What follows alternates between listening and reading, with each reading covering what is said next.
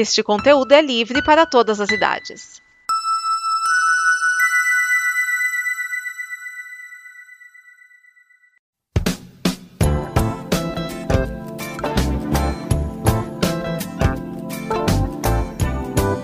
Olá, esse é o Afiano Machado, seu programa sobre organização e criatividade e produtividade e tudo mais. E nós estamos no programa número 29. É o penúltimo desta linha, desta temporada. E eu tenho que falar uma coisa. Na última semana rolou muito falatório por causa da Betina e o comercial da Empíricos, que é uma empresa tecnicamente de consultoria financeira. Eles simplesmente te dizem no que investir e tudo, mas tecnicamente é, não, não podem fazer investimento. Tecnicamente. Bom, o que aconteceu da Betina, você, se não sabe, eu vou tentar explicar de uma maneira rápida. A Bettina Rudolph, ela fez um vídeo para Empíricos. A, a, a Empíricos tem aí um, um uma linha de vídeos no YouTube, geralmente com o CEO Felipe Miranda, falando sobre investimentos. É sempre assim: você quer investir mil reais e ganhar 15 mil reais por mês? Né? Ele começa com uma, uma coisa assim. Até que veio a Bettina Rudolph, uma moça de 22 anos, tá? Ela diz que ela investiu 1.500 reais e tem um patrimônio de mais de um milhão, tá? É, é uma moça loira, bonita bonita, né? Para os padrões estéticos de algumas pessoas pode ser considerada bonita. E ela coloca isso, e é claro que virou zoação, principalmente pela quantidade de vezes que a propaganda da Empíricos aparece. E aí foi se investigar quem é Bettina Rudolph, que é formada na Universidade Regional de Blumenau, a FURB, em administração. Tem a família toda em Santa Catarina com empresas. E aí ela, ela chegou a dar uma resposta para o vídeo, que eu acho que piorou as coisas. O vídeo original ela falava: Oi, tudo bem? Eu sou a Betina, eu tenho 22 anos, eu tinha mil reais, agora eu tenho 200 milhões de reais. E como começaram a, a zoar e fazer paródias, principalmente zoando o fato de que esta é uma empresa que tecnicamente só dá ideias, né? Até falaram coisas como só chegou num milhão porque é bonita e papai que deu dinheiro e, e tudo mais, né? Falaram uh, tudo isso. E aí se percebeu a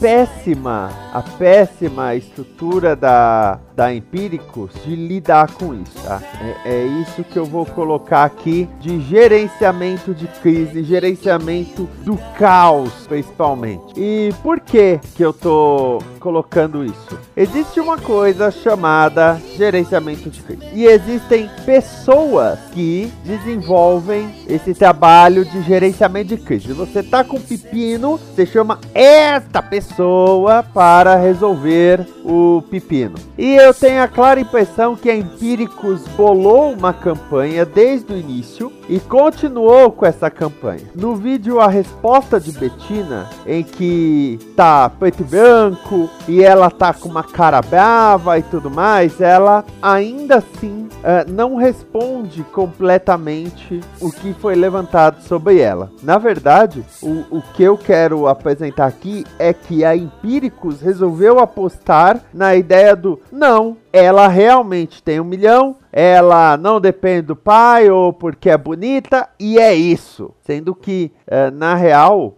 a resposta deveria ter sido outra. Então vamos falar de causa em relação a gerenciamento de crise. O que é o gerenciamento de crise? A sua empresa está com um, um grande problema, principalmente relacionado a relações uh, humanas, a como as pessoas entendem a sua empresa, enfim. O gerenciamento de crise, ou como nós vamos chamar hoje, o gerenciamento de caos, é simplesmente quando você deve parar, reanalisar e responder à altura. E o que, que eu quero dizer com responder à altura? Eu vou dar um exemplo, tá? Um exemplo real, mas sem falar marca. Ok? Uma marca ligada a laticínios e coisas do tipo, esse caso é real, tem uns 15 anos, lançou uma pizza pronta para micro-ondas. Você comprava, põe no micro-ondas, comia sua pizzinha. Bom, né? Gostoso. O problema é que eles descobriram que não fizeram a manipulação química suficiente. Não se engane, toda comida tem uma certa manipulação química. Surpresa aí para você. E a comida embolorava entre a produção, o transporte e a venda. Então imagina que era uma pizza semi-pronta entre a produção, vamos dizer que era em São Paulo a produção, tá? Era feita a produção, era estocado no ambiente refrigerado para facilitar e aí era transportado num caminhão até o Paraná, que é o estado vizinho. Tá, vamos colocar aí um estado vizinho, tá? Esse, essa viagem toda pode levar uma semana até ter os pedidos, até ter o transporte, até o Paraná. Imagina essa comida toda embolorando. Imagina isso acontecendo a ponto dos comerciantes conversarem entre si e começarem a devolver os pedidos. E claro, tem que rolar o reembolso. Como você lida com isso? É claro que você vai simplesmente bater no peito e dizer: Não vou devolver nada, não vou dar dinheiro nenhum. É claro que você não vai fazer isso, né? Por favor, se você fizer isso, você está enterrando a sua empresa. O melhor a se fazer seria recolhe tudo, analisa o que, que deu errado, solta aí uma nota, solta um negócio, ó, deu ruim, principalmente para os comerciantes, porque o público nem sabia ainda do produto. Resolve o problema, chama os comerciantes, chama a turma de novo. Olha, gente, era era ruim, deu ruim, consertamos, mas nós vamos dar um desconto ou dar uma remessa primeira para vocês garantirem aí que tá tudo bem do nosso novo produto e muda o nome da bagaça. Vamos dizer que era pizza pronta. Vou pegar o um nome mais óbvio. Virou pizza prontinha. Pizza é pra já. Pizza na hora. Pizza na mão. Alguma coisa assim. Aí você fala: Ah, mas Vinícius, ajuda alguma coisa? Ajuda. E eu vou explicar. A Bombril nos anos 90 lançou um sabão em pó que empedrava, não dava para quebrar as pedras. E aí o que, que eles fizeram? Eles recolheram, pediram desculpa, tiveram que recolher tudo. Tinha caminhão chegando no Acre já, e eles tiveram de recolher tudo para relançar com outro nome, que eu acho que foi o A. Eles mudaram completamente a fórmula do produto, tá? Então, se você for comprar o sabão em pó da empresa Bombril hoje em dia, você não vai encontrar nada parecido com o que deu o problema. Porque eles mudaram tudo. Agora, essa empresa de laticínio, você pergunta o que, que ela fez? Qual foi o, a solução que ela encontrou? Ela emitiu uma nota pública falando do problema do produto. Olha, então, galera, nós descobrimos que o nosso, a nossa pizza embolorava, mas já estamos resolvendo isso. Você não fala um troço desses pro público, porque o público não conhecia. Não é que já tava rolando vídeo no YouTube mostrando a pizza embolorada e essas coisas todas. Não, o público não conhecia a pizza pronta ou prontinha, como quiser chamar. Eles jogaram pro público um problema que o público não sabia que existia. E aí o público, quando a nova pizza pronta foi lançada, o público não queria saber. Aí você fala, eles vão mentir pro público? Não, mas eles não têm por que contar isso pro público se o público não sabia nem que a primeira pizza ia sair, nem que havia dado problema junto a, aos revendedores, lojistas e atacadistas. Percebe aí a minha primeira lógica? A Bombril não, a Bombril resolveu tudo, mudou a embalagem, mudou nome, recolheu, re resolveu toda a situação, assumindo o problema, falando, pô, realmente deu ruim, deu muito ruim, vamos resolver isso. E aí eles lançaram o novo sabão em pó, o novo nome, nova marca, nova embalagem, novo tudo, e o público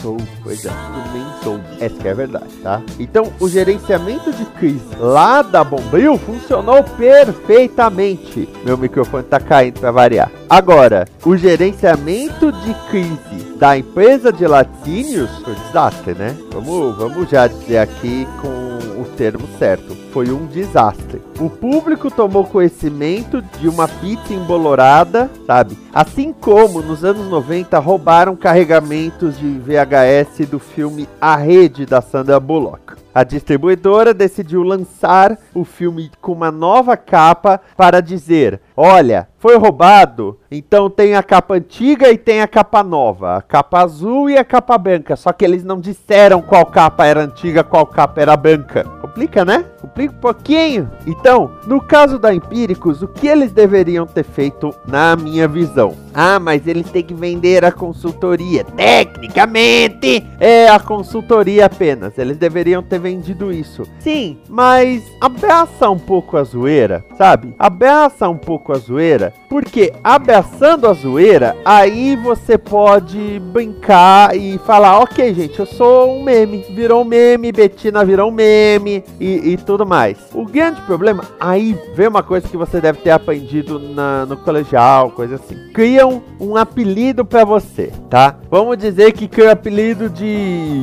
Popoca, tá? Ah, então, o seu apelido é Popoca e você não gosta de Popoca. Ô, Popoca! Eu não gosto de Popoca! Popoca! Eu não gosto de Popoca! É claro e óbvio que vão te chamar cada vez mais de Popoca. Agora, quando você abraça o apelido, param. Porque perdeu a graça. E aí, e aí, Popoca? E aí, beleza? Beleza. Aí os caras vão virar. Ah. Ou vai virar seu apelido. E aí, de repente, você consegue até mudar ele pra pipoca. E aí agora as pessoas te chamam de pipoca. E ah, pipoca. Ok, po é, faz sim, faz sentido, né? Então, esse ponto todo de como gerenciar é isso: é saber brincar, saber uh, manejar esse caos. Porque o caos existe, o caos vem. Ser transformado em meme e viralizar é uma coisa ótima, mas você tem que saber lidar com isso também. E eles não souberam. A Empíricos não soube. Tanto que o que a Empíricos fez depois foi desativar a contagem de likes e dislikes do vídeo da resposta, sabe? E você vai nos comentários, tá cheio de zoeira, porque não souberam lidar com isso. E, pior ainda,